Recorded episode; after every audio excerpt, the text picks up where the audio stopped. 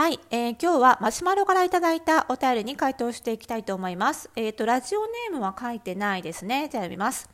私はとっても太っています。今ではプラスサイズや自分の体型に誇りを持つなどの流れで太った人でもおしゃれに飛び込みやすくなっています。ですが私はやはり体型が太っていることはおしゃれという枠組みには入れないと思っています。どうあっても細くて綺麗な人たちがおしゃれで幸せになっているように感じています。そのため私はおしゃれが幸せと思ったことはありません。久野さんは太っている人はおしゃれで幸せになれると思いますか？ということで今日はこのお便りに回答していきたいと思います。それではスタートです。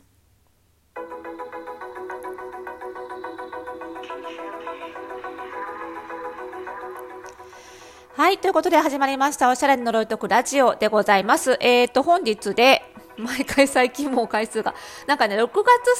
30日だったんですよね。私このラジオを始めたのが去年の。なので、そろそろ1年かななんて思ってたら、あと、だから、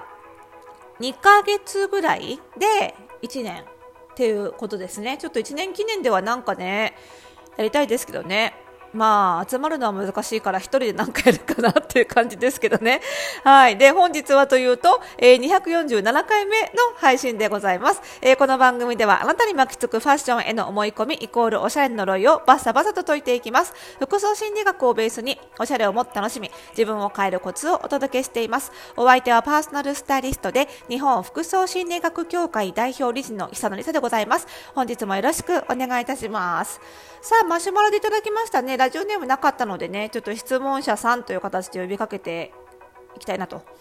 思うんですけれどもね。まあ、体型ね、のお話ですよね。ご自身では自分のことをとても太っていると思っていて、で、それでまあ、おしゃれは楽しめないというふうに感じているということですよね。で、そうですね。うんと、久野さんは太っている人はおしゃれで幸せになれると思いますか？っていう、ま、最後の問いかけがあったのでまず先にこれから回答すると思いますっ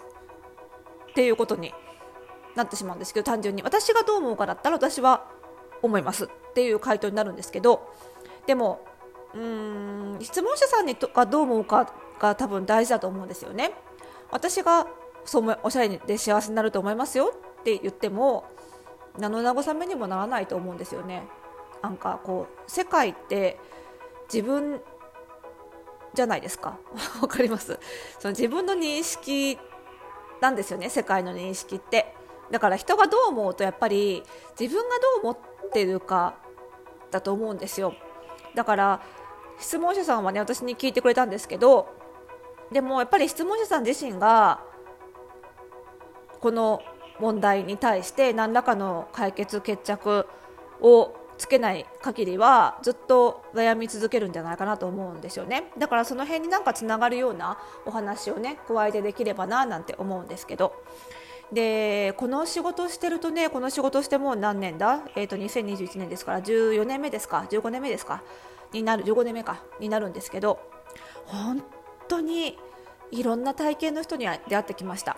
こんな仕事でもしてない限り、ね、人の体型をベタベタ触ったり、まあ、失礼ない程度にしか触ってないですけど、ね、触らせていただいたりとか測ったりとかする機会ないんですよね。アパレルメーカーに勤めてる時だって例えばリーバイスに勤めてる時に何千本何万本ってデニムをね作ってましたけどでもその時だってそのデニムをね全部店頭で私が売ったわけではないのでやっぱりたあの見てきたお客様の体型ってすごく限られていてで今、ね、見てる体型の量とは全然比べ物にならなかったので本当にこの仕事してからいろんな体型の方見てきたなって思うんですけど本当に体型って千差万別なんですよ。だからまあ、アパレルメーカーで絶対これぐらいが M サイズって作ってたけど本当に逆に言うとその M サイズにぴったりはまる人の方が少ないなっていうかねそういうふうにすごく思うことは多くてで、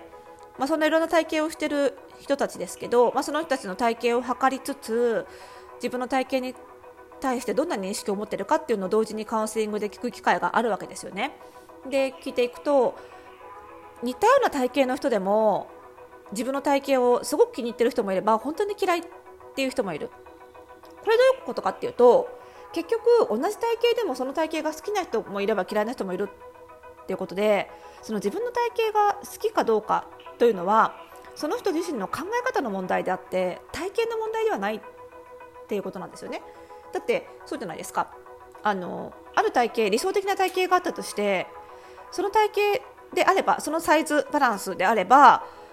誰もがその体型のことを気に入れるっていうことが決まっていたならば人間の考え方がそういうふうに決定されていたならばそのサイズバランスの人はみんな自分の体型を気に入るはずですよねでも一般的にこの日本の社会において理想的な体型だと言われるような体型の人でも自分の体型が嫌いっていう人はたくさんいたんですよ。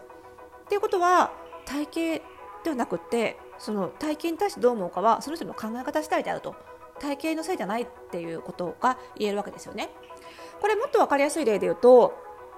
雨って一般的にまあ嫌われることが多いですね。天気の雨。雨模様ね。で嫌われることが多いですけどでもみんなが雨嫌いかって言ったらそうじゃないですよね。恵みの雨だって言って喜ぶ人もいれば運動会だなって思ってる人にとっての雨は恵みの雨なんで嬉しいって感じですよね。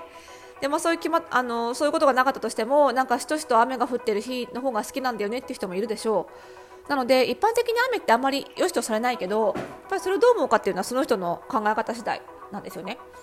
なのでまあそれと同じようにその太っているとかあとはある種痩せすぎているとか背がすごく小さいとか背がすごく高いとか、まあ、いわゆる、ね、基準となるサイズ標準的なサイズとされるサイズから離れている方というのは確かにあの洋服が見つけづらいということはあると思います自分の体に合う洋服が見つけづらくてあの選択肢が狭まってしまったりとかあとは直しが必要になったりとかっていう不便さは確かにあると思います。それは現実だと思います。ただ、自分の体型がそれで嫌いかどうか、あとは選択肢が狭いと言って、じゃあそのままそれがイコールおしゃれが嫌い、おしゃれで幸せにならないってことにつながるかっていうと、決してそうではないと思うんです。なので、であとはじゃあなまあ、かつてはねモデルさんってすごくガリガリぐらい痩せてる人が多かったですけどじゃあ太ってるから太ってると一般的におしゃれに見られないかというとそういうわけでもなくってこれは質問者さんご自身でも認識してると思うんですよ。今ではプラスサイズとかね自分の体型に誇りを持つっていう流れがあるっていうことを認識されているので分かっていると思うんですよね。太っている人でもおしゃれと認められるケースがあるということは。でおしゃれをどう考えるかなんですけどファッション業界から認められるっていうことが、まあ、おしゃれであることの一つの指標であるとするならば例えば、ね、あのコメディアンの渡辺直美さんとかもそうですけど、ね、いろんな名だたるファッションブランドのこう CM に広告に起用されたりとかしていることからもあのプラスサイズの方がおしゃれに見られることはないというのは事実ではないということが分かりますよね。なのでおしゃれに見られるかどうかとプラスサイズであるかどうかというのは正直あんまり関係がないということであるわけですよ。でまあでも今言った通り質問者さんでもこんなことまでは分かってると思うんですよね。分かってるけど要は質問者さんご自身がそうは思えないっていう苦しみなんじゃないかなって思うんですね。自分が自分で太ってるってことがおしゃれに思えない太ってるだけでもうおしゃれっていうふうに思えないっていう苦しみだと思うんですよね。でこれはまあ体型の問題に限らないんですよ。やっぱり自分のおしゃれと自分が理想としているおしゃれが離れてしまっているっていうことで悩んでる人はすごくたくさんいてこれは質問者さんから見ればすごくスタイルが良くて何にも悩みがないだろうなって見えるような人でも抱えている悩みですそういう方もうちにはたくさんいらっしゃるのでねでこの場合にその一致しないこと自分のおしゃれと自分の理想のおしゃれが一致しないこの気持ち悪さ悩みっていうのを解決するにはやっぱり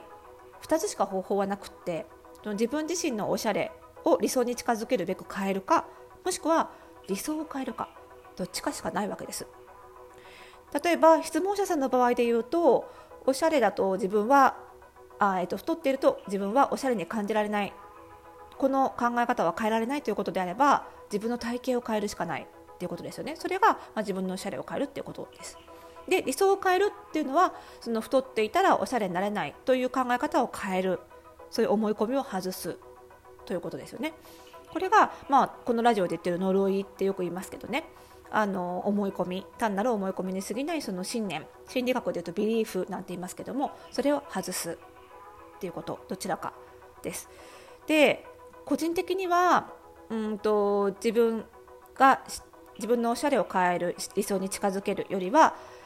理想を変える自分の考え方を柔軟に考えられるように変える方が私はいいなと思っているんですよ。なんでかっていうとやっぱり自分の考え方を柔軟にその自分が選択肢を持てるというかなっていう状態になっておくことはその体系例えば質問者さんでいうと体系の件に限らず今後もずっと使えることだからです自分が持ってしまった思い込みを外す方法を知っておくことはおしゃれのみならず今後の人生でいろんな場面で生きてくるから人は知らないうちにいろんな思い込みを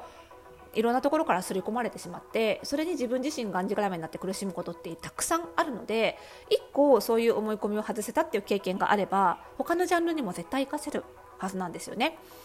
でじゃあ具体的にどういうことをやるかっていうとあのうちのね服装心理ラボではカリキュラムの中に入ってるんですけど例えばどこからその思い込みが来たのか呪いの発生元っていうのかな？を自分の歴史を振り返りながら考えてみるあこっから来たんだっていうのに気づくだけでもちょっとこう呪いが解除されるヒントがあるかもしれないですね。あとはその呪いというのがなんで周りの文化とかなんかこうステレオタイプな考え方に影響されている場合もあるので住む場所を変えるとか付き合う人を変えるというのも方法としては一つありかなとは思います。さっき言った渡辺直美さんインスタでちょうどねストーリーですけどなんかアメリカの友達にあなたはアメリカでは太ってないって言われたっていうストーリーを上げててまさにと思ったんですけど、まあ、体型なんて文化によって全然感じ方変わるのでそういうのも一つかなと思います。ちょっとやり方ぜひ考えてみてください。何か気づいたことあればまたメールくださいね。それではまた。